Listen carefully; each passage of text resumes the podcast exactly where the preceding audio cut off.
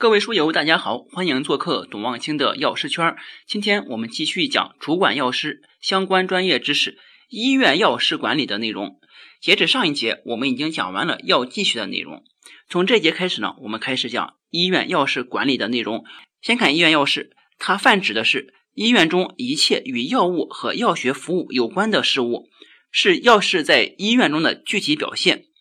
而医院药师管理是应用管理科学的基本原理和研究方法，对医院药师各部门的活动进行研究，总结其管理活动的规律，并用以指导医院药师健康发展的实践活动。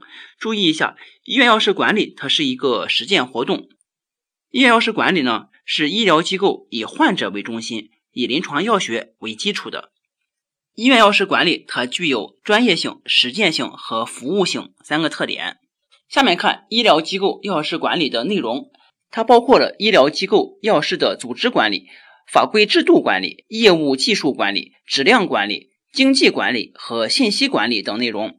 其中，业务技术管理包括调剂制剂管理、药库管理、药品检验管理、临床用药管理和药品信息管理等；而医院药物信息管理，它包括建立药学信息检索系统。下面我们看。医院药师管理的常用方法主要有五个方法，一个是调查研究法，还有一个是目标管理法，第三个是 PDCA 循环法，第四个是线性回归法，第五个是 ABC 分类法。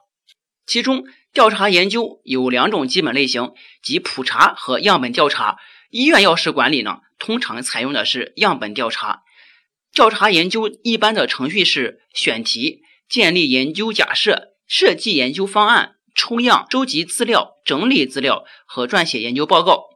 在目标管理法当中，目标管理呢有三个步骤，它分别是明确目标、实施目标和考。完整版内容请下载知识星球 APP，找董望清的药师圈，每天十分钟语音，帮助您在潜移默化中掌握药学专业知识。